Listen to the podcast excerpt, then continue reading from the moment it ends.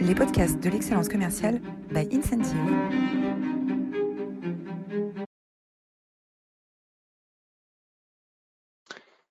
Bonjour à toutes, bonjour à tous et bienvenue dans cette nouvelle édition des masterclass de l'excellence commerciale. Aujourd'hui, nous allons parler du futur de la banque avec euh, une invitée de marque, Charlotte Dennery. Bonjour Charlotte. Bonjour Roland et bonjour à tous et à toutes. Je suis ravie d'être avec vous euh, pour euh, ce live streaming sur la banque. Alors vous êtes, euh, vous êtes CEO de BNP Paribas Personal Finance après un parcours tout à fait, tout à fait exemplaire. On fera votre, on, décrira votre votre parcours. Jules nous décrira votre parcours dans, quelques minutes. Avant de avant de commencer, je voudrais remercier vous remercier tous qui êtes là. Vous êtes toujours aussi incroyables. Vous êtes plus de 270. L'assistante l'a dit qu'on est qu'on a dépassé les 300. voilà aujourd'hui pour vous écouter, pour vous écouter, Charlotte. on a été vous étiez très nombreux également la semaine dernière euh, pour écouter euh, Sylvie Lachkar, Sylvie Lachkar qui est euh, qui accompagne le board et le COMEX de, SAP et l'ensemble des équipes d'SAP dans le monde pour animer les, les, communautés métiers à travers les réseaux sociaux. Elle nous a livré tous ses secrets. Vous pouvez retrouver cette masterclass sur notre chaîne YouTube ou sur vos plateformes de podcast préférées. Les masterclass de l'excellence commerciale sont rendus possibles par le soutien d'Incentive, éditeur de logiciels, euh, un éditeur de gamification au service des euh, grandes organisations. Et euh, nous avons lancé il y a quelques semaines un partenariat avec Captain Cause, qui est une plateforme de dons de dons collaboratifs. Hein, on permet aux, collaborateurs de choisir eux-mêmes l'association à laquelle ils veulent donner euh, tous les points qu'ils gagnent dans les, dans les, euh, dans, les challenges et les, initiatives.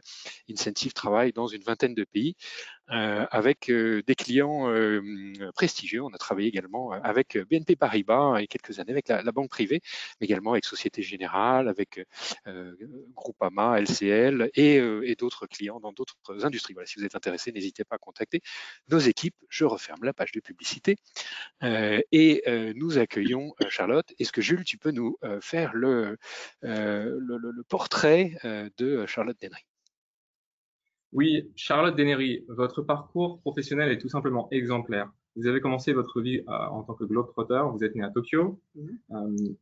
d'un père diplomate et d'une mère chercheuse et historienne.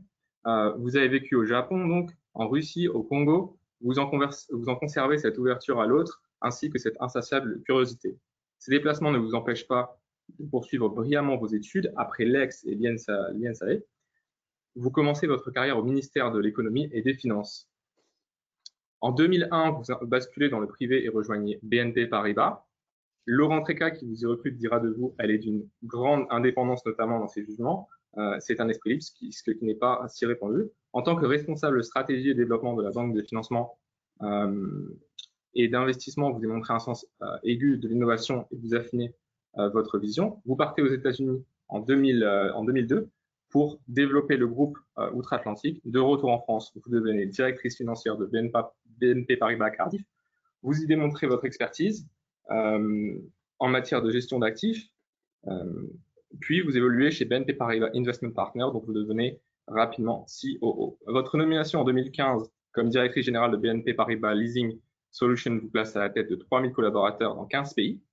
En 2021, vous prenez la direction de BNP Paribas Personal Finance. Euh, votre, présence, euh, votre présence au groupe contribue euh, à l'innovation et, consacre une carrière exemplaire. Partout où vous, avez démontré que vous êtes capable d'innover et de transformer les groupes. Vous admirez notamment Simone Veil, et le général de Gaulle aussi. Vous aimez l'art, l'archéologie, l'histoire du 19e siècle et vous intéressez aussi, aussi à l'astrophysique. vous n'excluez pas un jour de, faire de la politique. Enfin, je vous cite, je ne me laisse pas enfermer dans des cases. Charlotte Dennery, votre parcours est une source d'inspiration et nous sommes heureux de vous accueillir aujourd'hui pour les masterclass de l'excellence commerciale. Merci beaucoup, Jules. Et euh, je vois que vous êtes extrêmement bien renseigné. Je ne sais pas qui vous a donné toutes ces informations, mais euh, euh, c'est quel, quel, parcours, Charlotte, quel parcours. Euh, on recevait il y, a, il y, a, quelques mois euh, Aude de Thuin, Aude de Thuin qui est une entrepreneur qui a fondé le Women's Forum et, et qui nous disait, jeune, François Dolto m'a donné un conseil, vie ta vie. Et il semble que vous, vous vivez votre, votre vie à fond. comment est-ce qu'on construit une, carrière aussi exemplaire pas à pas? Est-ce que voilà, vous avez un, fil rouge qui, qui, guide votre, qui guide votre chemin? Non, objectivement, enfin, j'ai jamais eu euh, de fil rouge qui guidait mon chemin. Je sais que j'étais ambitieuse et que j'avais envie de euh, construire quelque chose de ma vie, mais en fait, on s'adapte aux circonstances, on s'adapte aux personnes qui vous contactent, on choisit ses chefs, on choisit euh, les environnements dans lesquels on veut travailler, et les choses se construisent les unes à la suite des autres. Moi, je je considère qu'un des points essentiels, c'est euh, d'être curieux euh, et euh, de laisser ouvertes le maximum de portes et donc de s'ouvrir aux rencontres différentes. Et c'est grâce à ça que j'ai fait la carrière que j'ai pu faire. Je rajouterais aussi quand même une petite touche de travail, hein, parce qu'il ne suffit pas simplement d'être bien connecté. Euh, à un moment donné, il faut aussi euh, beaucoup travailler pour en arriver là où je suis. Euh, et notamment, je ne reviendrai pas sur mes études, mais Roland, tu as partagé la même école que moi. tu sais que pour y arriver, il faut quand même quelques sacrifices pendant quelques temps pour être au niveau et être en capacité d'y rentrer. Alors, on, arrive dans un moment assez clé de l'histoire de, la banque, hein, avec, on, oh, les Américains appellent ça the perfect storm, c'est-à-dire qu'il y a des conditions géopolitiques, sismiques, économiques, qui finalement transforment le métier de, la banque aujourd'hui. C'est un des sujets qu'on va essayer d'aborder. tout d'abord, j'aimerais commencer par la nouvelle attitude du client. La nouvelle attitude du client qui se digitalise, on voit les néobanques qui accélèrent, euh, Boursorama a montré des, résultats exemplaires en 2022. Globalement, la banque va bien, le BNP Paribas a publié euh, plus de 10 milliards d'euros en 2022, donc euh, tout, à fait, tout à fait remarquable, après déjà une année 2021 exemplaire. comment est-ce qu'on aborde, quand on est à la tête de, de d'entité majeure d'une grande banque française, comment est-ce qu'on aborde ces transformations comportementales et ces nouveaux besoins des clients? D'accord. En fait, comme tous les acteurs économiques, euh, les banques doivent s'adapter à l'évolution de la société et à l'évolution des attentes des clients. Euh, et on voit bien que les clients euh, sont depuis une bonne dizaine d'années dans une logique dans laquelle ils veulent que l'ensemble des services qui leur soient apportés soient digitaux. Euh, on sait très bien qu'on s'est tous habitués à avoir dans sa poche un téléphone portable euh, et que euh, on veut de plus en plus pouvoir faire la totalité de ces opérations, de ces actions, de ces commandes sur un téléphone portable. Donc les banques sont des acteurs qui se sont euh, du, de fait de euh, leurs besoins internes, mais surtout du fait de leurs clients, se sont beaucoup digitalisés. Ça fait déjà des années et des années euh, qu'on a travaillé sur la digitalisation de nos offres, la digitalisation pour répondre aux besoins des clients.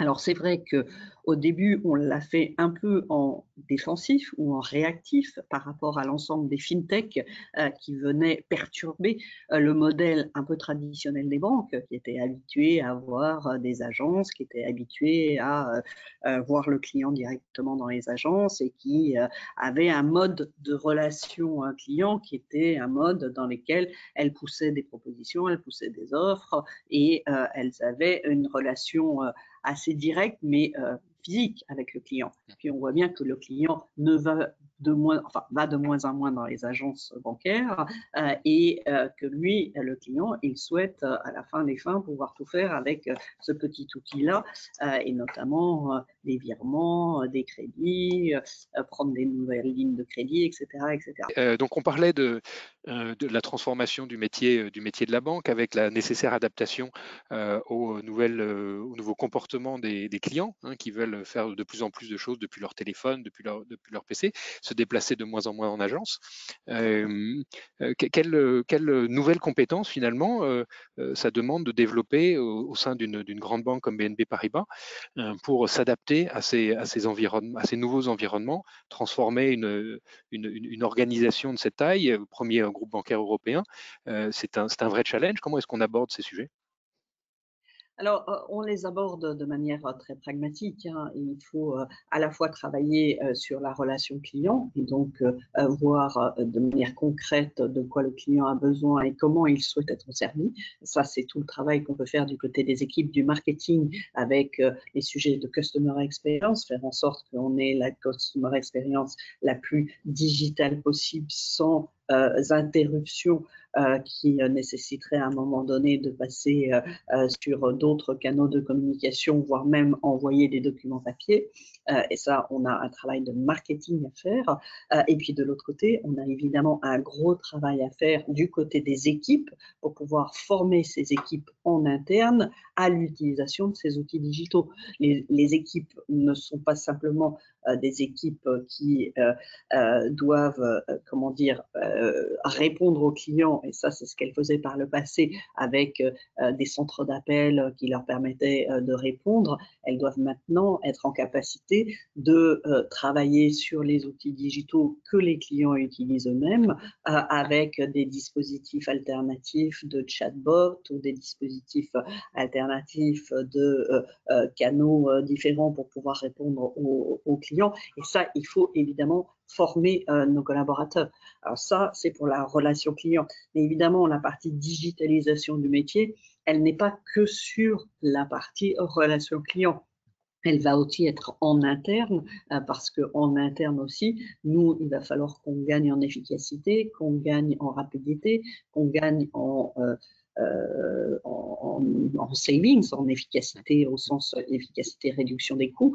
Et donc, on est aussi en interne en train de digitaliser l'ensemble de nos processus internes. Quand on parle de processus interne, ça va être par exemple euh, l'analyse d'un dossier de crédit, l'analyse euh, éventuelle euh, des, risques associés à tel ou tel client. Évidemment, quand on a 26 millions de clients, et c'est le cas de BNP Paribas Personal Finance, j'en profite pour rappeler que fait, je suis au COMEX de BNP Paribas, mais en charge de toute la partie crédit à la consommation. Donc c'est un, champ euh, plus restreint que l'ensemble de la banque, mais sur la partie crédit à la consommation, euh, évidemment, on a aussi beaucoup de processus internes. Il y a une vraie usine euh, industrielle qui permet de délivrer ces contrats de manière très, régulière à nos clients. Et ça aussi, on travaille sur la digitalisation, ce qui fait qu'on a aussi beaucoup d'investissements à réaliser sur ces sujets-là en interne. Alors, on reparlera de, l'IA et de l'impact que ça a sur, sur tous ces processus. Avant de rentrer dans l'IA, j'aimerais parler de la data, parce que pendant très longtemps, les banques ont été empêchées légalement d'utiliser la data de leurs clients pour euh, d'autres besoins que le pur besoin du métier de banquier. Euh, avec les néobanques, euh, elles ont plus de flexibilité hein, parce qu'elles s'affranchissent d'un certain nombre de, cadres légaux. Euh, comment est-ce que, notamment chez BNP Paribas Personal Finance, on, adresse ce sujet de la data et quel rôle la data va jouer pour les banques traditionnelles à partir de, du moment où les, les business models évoluent? D'accord. C'est une excellente question. la data, c'est un élément extrêmement important euh, pour les banques euh, et euh, on sait que des entités comme BNP Paribas Personal Finance ont énormément de données sur leurs clients puisqu'elles ont un nombre considérable de clients à qui elles demandent le nom, le prénom, l'adresse, le, le, niveau de revenu, le niveau de revenu du conjoint, un certain nombre de dépenses contraintes, et donc elles ont des capacités significatives à pouvoir analyser euh, ces données des clients. Et c'est d'ailleurs euh, ce qui nous permet de faire toutes les analyses de scoring, toutes les analyses de risque qu'on a sur nos clients. Le principe général d'une banque, et d'une banque comme BNP Paribas, euh, c'est de travailler avec le client dans un cadre de confiance. Et dans le cadre de cette confiance, on a toujours dit que les données de nos clients étaient des données confidentielles qu'on ne vendrait pas, qu'on n'utiliserait pas à des fins commercial à l'extérieur de la banque. C'est strictement interdit. Et c'est ce qui fait que nos clients restent avec nous parce qu'ils ont confiance contrairement à euh, d'autres acteurs euh, comme les GAFA qui utilisent en permanence euh, les données de leurs clients et notamment les données qu'ils laissent à droite et à gauche lorsqu'ils vont d'un site à un autre et qui revendent cette information, nous, nous nous empêchons, et c'est une très bonne chose, c'est au cœur de la confiance avec le client, nous nous empêchons de vendre ces données. Alors ça, c'est c'est comme ça que les choses fonctionnent.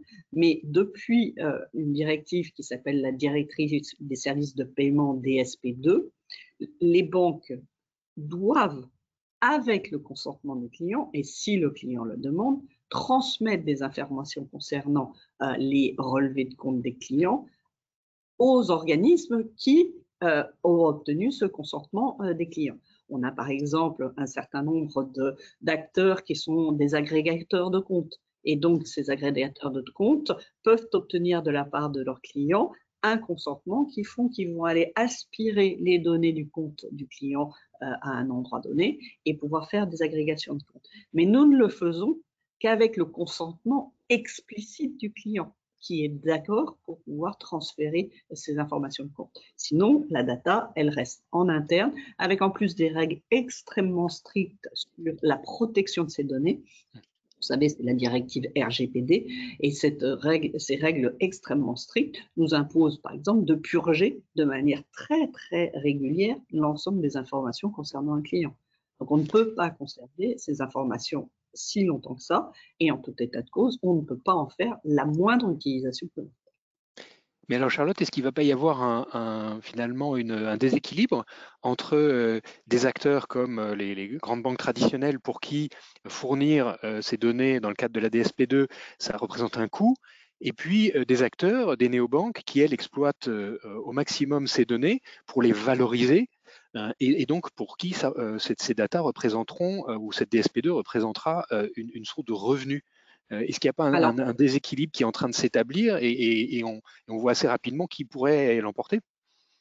Il n'y a pas de déséquilibre parce que les néobanques, euh, contrairement à ce que vous disiez, les néobanques, elles sont aussi régulées et elles sont aussi contraintes à, euh, appliquer un cadre légal qui est celui euh, qui s'applique en Europe. Et donc les néobanques n'ont pas non plus le droit de faire n'importe quoi des données de leurs clients. Elles peuvent les utiliser comme nous, on va les utiliser pour faire du scoring, par exemple. Mais elles vont pas pouvoir les revendre à l'extérieur à, euh, je sais rien, un acteur, euh, un acteur de type retailer euh, qui pourrait au passage se dire ah ben tiens tel néobanque m'a transmis l'ensemble du relevé de compte du client Monsieur Dupont et je vois que Monsieur Dupont a l'air intéressé par des achats d'électronique parce que je vois sur son relevé de compte qu'il a acheté récemment quelque chose à la Fnac et je vais lui pousser une offre. Ça ne peut pas fonctionner comme ça. Ils ont aussi des contraintes.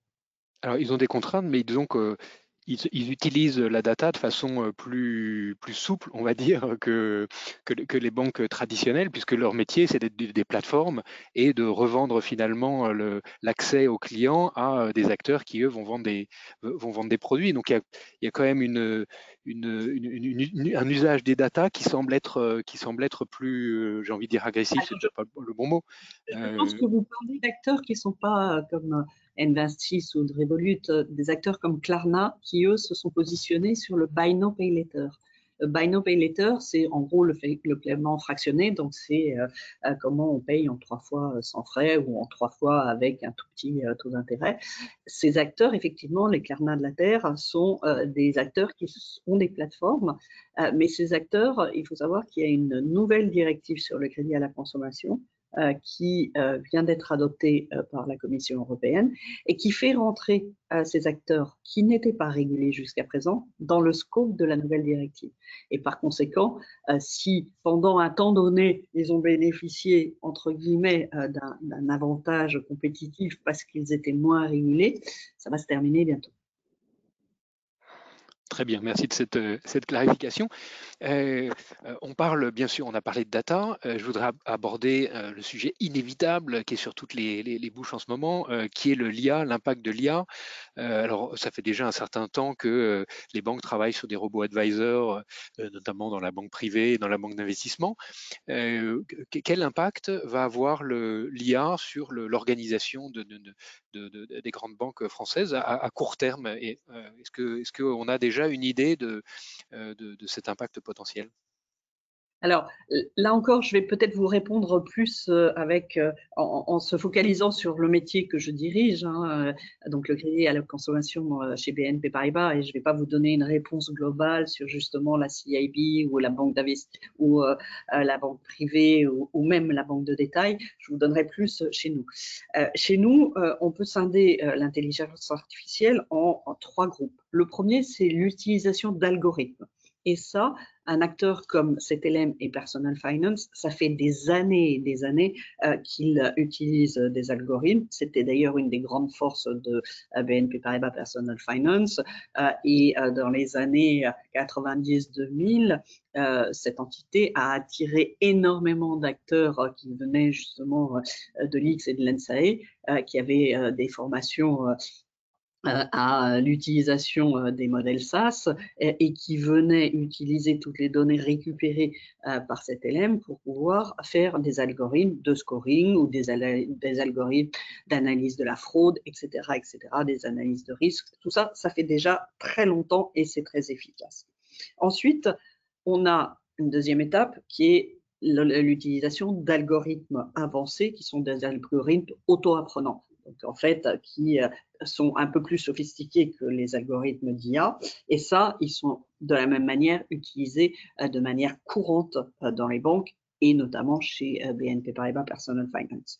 Et puis après, on a le dernier stade dont on parle beaucoup en ce moment, qui sont les LLM, donc les, Large Language Models de type ChatGPT. Et là, objectivement, on en est au tout début de ce déploiement.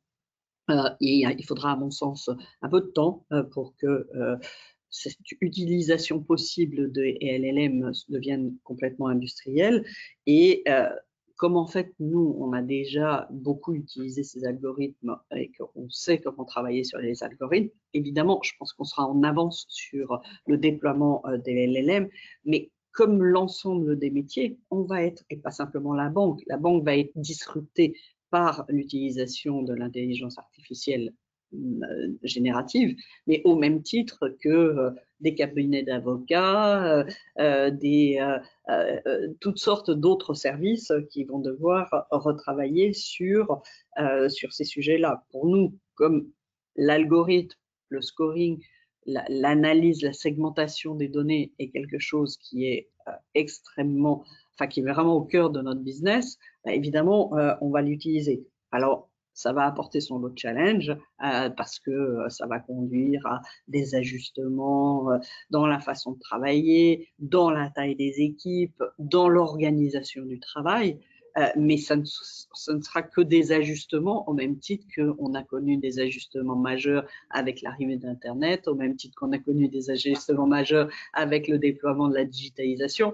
En fait, ce qu'on peut dire euh, simplement, c'est que depuis 20 euh, ans, la banque n'a cessé de se transformer à un rythme qui euh, est un rythme de plus en plus accéléré, mais ça n'a pas cessé. Donc c'est l'agilité qui va être qui va être au cœur. Euh, dans, cette troisième partie, j'aimerais euh, j'aimerais euh, qu'on parle plus de, votre style de management, Charlotte, et puis de, votre parcours, comment vous avez voilà construit ce, parcours, et, et, des conseils que vous pouvez donner à notamment à des jeunes femmes qui sont dans la banque, qui voient que au niveau du Comex, euh, ça, se, ça se féminise euh, et les, les, les, grands groupes du CAC 40 ont fait l'effort et, et, Cocorico, puisque la France est euh, en avant sur ce sujet-là par rapport à ses partenaires européens au niveau des COMEX. En revanche, au niveau de, du, du, cœur des équipes, c'est pas toujours le cas. Il y a encore beaucoup de beaucoup d'hommes. Comment est-ce qu'on construit sa, sa, carrière? Est-ce que quels sont les conseils que vous pouvez donner à des jeunes femmes qui démarrent dans, le, dans cet univers de la banque pour, pour construire leur carrière? Alors, tout en commençant tout d'abord par quel est votre style de leadership, euh, Charlotte? Si on, si on parle à vos collaborateurs, qu'est-ce qu'ils disent de vous? Je pense que les collaborateurs disent de moi que euh, je suis très à l'écoute euh, et euh, pour moi c'est extrêmement important de d'entendre les différentes parties prenantes dans l'entreprise exprimer leur position, leur opinion sur un sujet donné. je suis extrêmement en faveur de la diversité. Je me suis entourée de beaucoup de collaborateurs de styles différents et de backgrounds différents, de manière à pouvoir écouter euh, vraiment euh, la, voix de, de différentes personnes.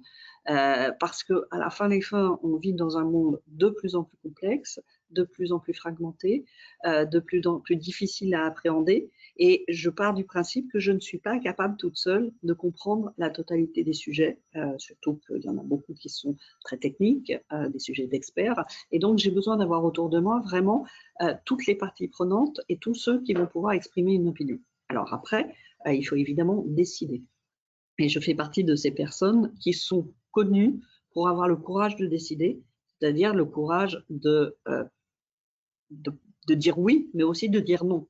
Euh, et euh, quand on dit non, ça veut dire renoncer à des projets qui peuvent être des projets euh, qui euh, sont des projets passionnants et sur lesquels des gens se sont beaucoup investis. Euh, ça peut être aussi renoncer à une opération d'acquisition. ça peut être renoncer à faire une activité qui nous semble beaucoup moins profitable et qui tendanciellement ne va pas récupérer la profitabilité attendue, etc., etc. Donc, ce, que les collaborateurs disent de moi, c'est que je suis euh, très ouverte, très exigeante, euh, et que euh, quand les choses sont décidées, et je fais partie de ces gens qui décident assez vite, parce que là encore, c'est peut-être une de mes caractéristiques, je considère qu'il est préférable de décider dans l'incertitude plutôt que d'attendre indéfiniment qu'on ait tous les éléments pour décider. Il n'arrive jamais qu'on puisse avoir tous les éléments pour décider. Et par conséquent, je préfère qu'on décide vite, qu'on mette en place, qu'on voit si ça fonctionne ou si ça fonctionne pas, si ça va dans le bon sens. Et à l'inverse, je suis aussi prête à changer d'avis si quelque chose ne paraît pas adapté après l'avoir décidé. Euh, et je pense que c'est cette agilité qui est de plus en plus requise des managers euh, parce que euh, il est indispensable dans le monde dans lequel on vit d'être en capacité de s'adapter de manière très fréquente. donc ça, c'est une de mes caractéristiques. après, après bah, au, quotidien, je suis plutôt quelqu'un d'humaniste, donc euh, je connais bien mes collaborateurs, je cherche à savoir non seulement euh, qu'est-ce qu'ils font dans le cadre professionnel, mais également euh, quelle est leur vie. J'essaie de traiter tout le monde à la même enseigne, de la même manière que je considère comme absolument indispensable de connaître euh, la, standardiste ou la personne qui vous accueille en bas de l'immeuble, euh, alors même que je vois parfois des gens qui passent devant euh, en les considérant comme des pots de fleurs, moi je considère que c'est essentiel de les connaître, même que la personne que je croise le matin à 8 heures qui fait le ménage.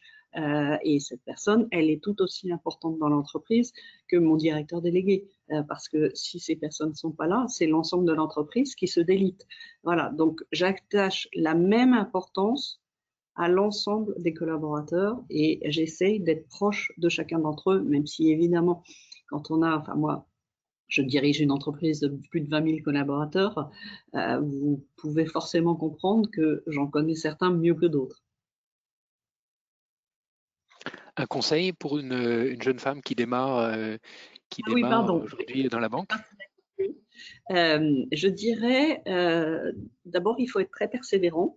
Euh, on est encore dans un monde dans lequel il n'y a pas euh, une parité totale euh, entre les hommes et les femmes.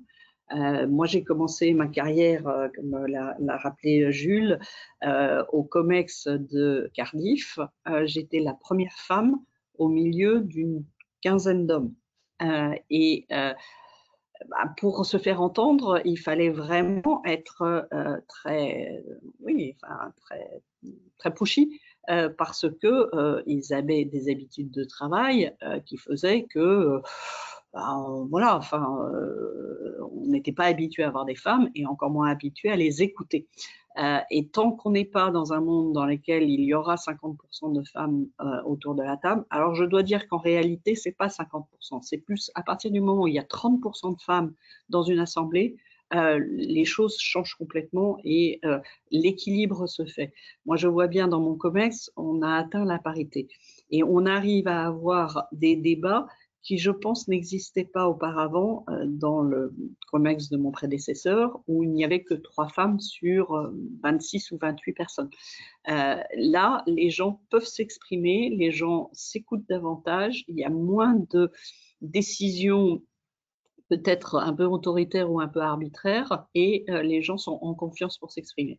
Donc je reviens, je dirais aux jeunes femmes d'être persévérantes, d'oser dire ce qu'elles ont à dire, de ne pas se laisser marcher sur les pieds, éviter par exemple ce qui peut arriver malheureusement assez fréquemment, qui est qu'elles disent quelque chose d'intéressant, quelqu'un le reprend à son compte, un homme, et ensuite tout le monde cite l'homme comme étant celui qui a eu la bonne idée.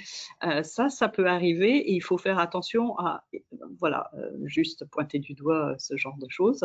Et puis, euh, ce que je pense qui est aussi extrêmement important, et ça j'en ai beaucoup bénéficié, c'est qu'elles se construisent un réseau un réseau interne euh, de personnes qui vont les accompagner, qui vont les aider, qui vont être leur porte-parole en interne, parce que ça fait toujours mauvais effet quand on va aller expliquer euh, que euh, on veut tel job ou que on veut être augmenté ou qu'on veut faire partie de tel groupe de travail. C'est toujours beaucoup plus facile quand on a des gens pour le dire à votre place.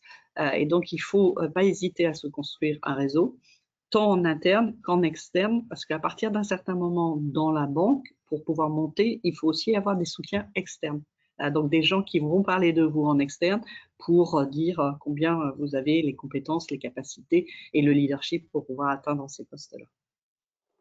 Eh bien Charlotte, on arrive à la fin de cet entretien. vous avez en tout cas le soutien de tous vos éditeurs aujourd'hui. Un immense merci pour, pour ce partage très, très personnel, très, très concret. Euh, pour ceux qui doivent nous quitter, je vous donne rendez-vous la semaine prochaine pour la prochaine édition des Masterclass d'excellence commerciale. Et si vous avez encore quelques minutes, euh, on sera ravi de prendre euh, peut-être une ou deux questions de, nos auditeurs.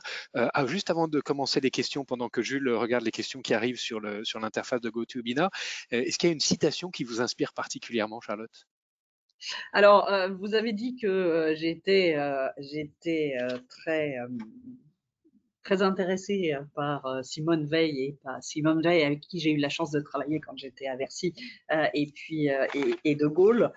et c'est vrai que la citation que j'aurais à vous faire passer, c'est que en fait De Gaulle disait les, les comment dire l'action ce ne sont que les hommes au milieu de circonstances. Et ça, je crois que c'est vraiment important. C'est qu'en fait, quand on est manager, quand on est euh, général, quand on est un leader euh, d'un groupe, euh, on sait très bien que les circonstances bougent tout le temps, qu'elles évoluent, qu'on ne sait jamais de quoi va être fait l'avenir. et l'important, c'est de se reposer sur les hommes, sur les équipes qu'on a constituées, sur le, le collectif qu'on a constitué, la répartition des rôles, euh, la confiance qu'on a créée entre tout ce collectif, parce que c'est ça qui va permettre euh, d'avancer euh, pour la suite. Et je donnerai juste un exemple. Quand on a été confronté à la crise Covid, tous en tant qu'on était, et moi j'étais à l'époque CEO de Leasing Solutions, j'avais constitué autour de moi une équipe de direction euh, que je connaissais déjà depuis 3-4 ans, avec laquelle j'avais eu l'occasion de, euh, traiter euh, des sujets sensibles. et à partir du moment où on a tous été dans cette situation de crise, on a admirablement bien fonctionné, mais c'est parce qu'on avait réussi à constituer cette confiance et ce collectif qui est, le, je, je, dirais, le ciment du bon fonctionnement d'une entreprise les fameuses équipes haute performance de John Katzenbach, dont John Katzenbach parlait il y a quelques, années, une équipe haute performance euh, à la tête de BNP Paribas euh, Personal Finance. Euh, un immense merci. Pour aller plus loin, Décider dans l'incertitude, une préface du général d'armée Bruno Cuche aux éditions Economica de, du général Vincent Desportes. Et puis Transformer la banque de euh, Bernard Roman et d'Alain euh, Chibozo, Bernard Roman, je crois, qui était euh, député. Un, rapport intéressant de une consolidation de, d'interviews de, Deloitte de Anna Sellner qui est en anglais. Bank of 2030 Transform Boldly, hein, ce que vous disiez, il faut être agile, il faut se transformer. et puis j'ai retrouvé un, un, ouvrage qui, je pense, est de votre, de votre mère, Charlotte, qui s'appelle L'esprit d'invention. Et j'ai trouvé ça merveilleux, merveilleux pour conclure cet entretien, de faire référence à cet ouvrage, L'esprit d'invention d'Elisabeth Dufour, qui était secrétaire d'État, qui était historienne, je crois, de, formation, aux éditions Édile Jacob. Ben, merci beaucoup pas ravi que vous fassiez la promotion de son livre. Euh, est-ce que Jules, on a quelques questions euh, Si, euh, Charlotte, vous avez encore quelques minutes avec, avec nous, on sera ravi de, vous, vous, garder. Et est-ce que Jules, on a quelques questions de nos auditeurs? Alors, je suis en train de regarder.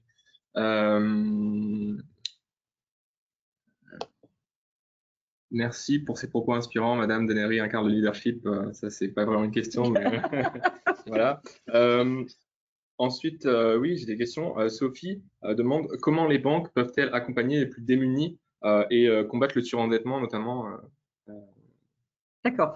Euh, ça, c'est une question qui nous concerne directement puisque euh, l'essentiel de nos clients sont des clients euh, qui sont des clients modestes, ceux qui prennent du crédit à la consommation parce que quand, on, quand on est modeste et qu'on a sa machine à laver qui tombe en panne, ben, on n'a pas le cash nécessaire pour racheter une machine à laver. Donc, on a besoin d'un crédit à la consommation.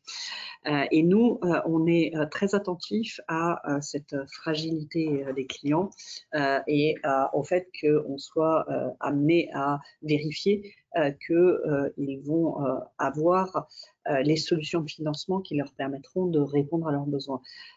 ça fait partie de notre quotidien que de trouver l'offre de financement adaptée à leur solvabilité, adaptée à leur capacité de remboursement et qui évite justement de les plonger à un moment donné dans des situations de surendettement. Alors, deux choses à propos du surendettement en règle générale, le surendettement, il arrive lorsque la personne vit une situation euh, anormale ou exceptionnelle dans sa, euh, dans sa vie. C'est-à-dire que euh, les personnes qui prennent des crédits, ils savent ce qu'ils font, ils savent qu'ils sont en capacité de rembourser, ils ont des revenus et quand ils, ont, quand ils arrivent dans une situation où ils ne peuvent plus rembourser, c'est qu'en général, il s'est passé quelque chose. Soit ils sont tombés malades, soit ils ont eu un décès, euh, soit euh, ils ont perdu leur job. Euh, et donc, on leur offre aussi en complément, et ça on essaye de faire en sorte qu'ils comprennent tout l'intérêt qu'ils peuvent avoir à faire ça, on leur offre aussi des assurances lorsqu'ils prennent un crédit à la consommation pour être sûr que si ces situations euh, arrivent, ils sont euh, couverts et leurs sinistres sont couverts. Et ça, c'est vraiment important euh, de, comprendre qu'il y a ça. Et après, il faut avoir aussi en tête que les dispositifs de surendettement qui ont été mis en place, ça fait déjà très longtemps, parce que ça date de la loi Scrivener, les dispositifs en France sont des dispositifs très protecteurs. Et ce qu'on a constaté au cours des dix dernières années, c'est qu'on avait eu une baisse régulière du nombre de clients qui étaient en surendettement et qui rentraient justement dans ce dispositif de euh, suivi euh, tel que mis en place par le gouverneur de la Banque de France. Donc, au bout du compte, les dispositifs qu'on a mis en place pour traiter ces clients fragiles, ils fonctionnent bien. Très bien, j'ai Christophe qui demande, je ne me rends plus en agence autant qu'avant, euh, euh, est-ce que c'est la fin euh, du modèle des agences, justement bah, C'était ce que je disais un peu au début de mon intervention, c'est que tout client, enfin, de plus en plus, et notamment les jeunes, ils ont cessé d'aller en agence. ils veulent pouvoir traiter tout d'un point de vue digital et ça leur convient bien. Et en fait, les rares fois où ils vont aller en agence, c'est pour des projets beaucoup plus lourds comme un projet immobilier, où là, euh, ils se disent qu'il est important de rencontrer euh, le conseiller clientèle. Mais sinon, la plupart du temps, euh, ils se suffisent largement de l'appli euh, dont ils bénéficient euh, auprès de leur banque pour pouvoir traiter l'essentiel de leurs opérations. Euh, ils mettent des virements automatiques, ils font des virements, ils peuvent suivre leur compte au fur et à mesure, ils vérifient leurs dépenses de carte bleue, etc., etc., et ça leur suffit largement. Et donc, c'est aussi une des raisons pour lesquelles les banques s'adaptent de manière, et se transforment régulièrement pour pouvoir s'adapter à ce changement de comportement des, des clients finaux. Parfait. J'ai Raphaël qui demande est-ce que vous avez un secret d'organisation au quotidien, justement? Non, mais je fais partie de ces gens qui délèguent énormément, puisque je ne peux pas tout traiter. Euh, et euh, j'ai construit autour de moi une équipe de personnes qui vont euh, m'accompagner et m'aider au quotidien. Et cette équipe, bah, je lui donne la responsabilité aussi de traiter pour mon compte un certain nombre de sujets que je ne peux plus traiter. Ce qui veut dire concrètement que là encore, il faut avoir construit une relation de confiance, qu'ils sachent eux-mêmes ce qu'ils peuvent traiter complètement à ma place et, à l'inverse, ceux sur les, les, sujets sur lesquels ils doivent revenir vers moi pour obtenir un accord, une validation ou une orientation. Donc voilà, c'est comme ça que je fonctionne. Je vous avoue que j'ai des journées très chargées et que euh, je continue aussi souvent à travailler le week-end. La valeur travail, la valeur travail. Un immense merci, Charlotte Denry, CEO de BNP Paribas Personal Finance. Euh, recréer la confiance, construire des relations de confiance. Grâce à vous, Charlotte, aujourd'hui, on a un peu plus confiance euh, dans l'avenir et dans l'avenir des banques. La persévérance, se construire un réseau en interne, rester à l'écoute euh, de ces équipes déléguées. Voilà, plein de, bons conseils pour toutes les personnes qui nous écoutent. un immense merci d'avoir partagé avec nous cette expérience et cette, cette, vision de la banque de demain. je vous donne rendez-vous à tous la semaine prochaine sur un registre très différent pour écouter Vincent Berthelot, qui est commandant d'escadrille, pilote chasse, pour parler de coopération. Comment est-ce qu'on coopère quand on est euh, à Mac 2 euh, dans les airs? Voilà, euh, ça sera la semaine prochaine, prochaine édition des, éditions, des masterclass des séances commerciales. Bonne journée à tous et à très bientôt. Merci, au revoir. Merci Charlotte.